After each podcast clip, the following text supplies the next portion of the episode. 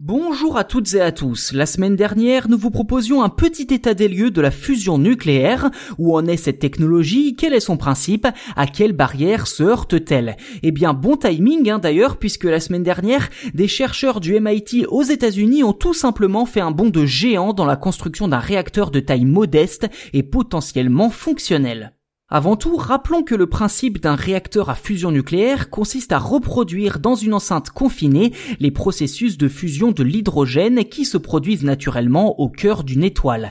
En fusionnant, deux atomes d'hydrogène libèrent une quantité d'énergie immense sous forme de chaleur. Cette énergie peut alors alimenter une turbine à vapeur et donc produire beaucoup d'électricité, le tout avec un taux de pollution presque inexistant. Sauf que pour contrôler cette fusion, il faut reproduire les conditions qui règnent au cœur d'une étoile comme le Soleil par exemple, ce qui nécessite de chauffer un plasma à des températures extrêmes. On parle quand même de 150 millions de degrés, et clairement rien ne résiste à ce genre de température. Alors pour contenir ce plasma et le suspendre loin des parois du réacteur, il est nécessaire d'utiliser un champ de force électromagnétique. Ce champ de force est le plus souvent créé par des électroaimants très puissants et c'est justement sur ce point que les recherches du MIT entrent en jeu.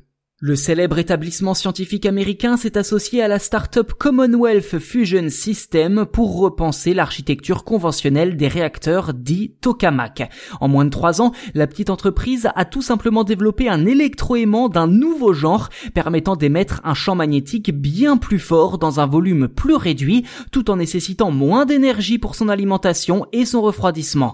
Et comme un champ magnétique deux fois plus puissant permet une puissance de fusion 16 fois plus importante, on comprend rapidement l'intérêt de tels gains sur les électroaimants. Pour les responsables, ces nouveaux électroaimants permettraient de construire un réacteur 40 fois plus petit que la moyenne, et avec cette démonstration technologique, le MIT et CFS annoncent être dans les temps pour appliquer leur très ambitieux calendrier de développement. Un démonstrateur à échelle réduite nommé Spark pourrait ainsi être opérationnel en 2025 et produire au moins deux fois plus d'énergie que la quantité nécessaire pour stabiliser le plasma.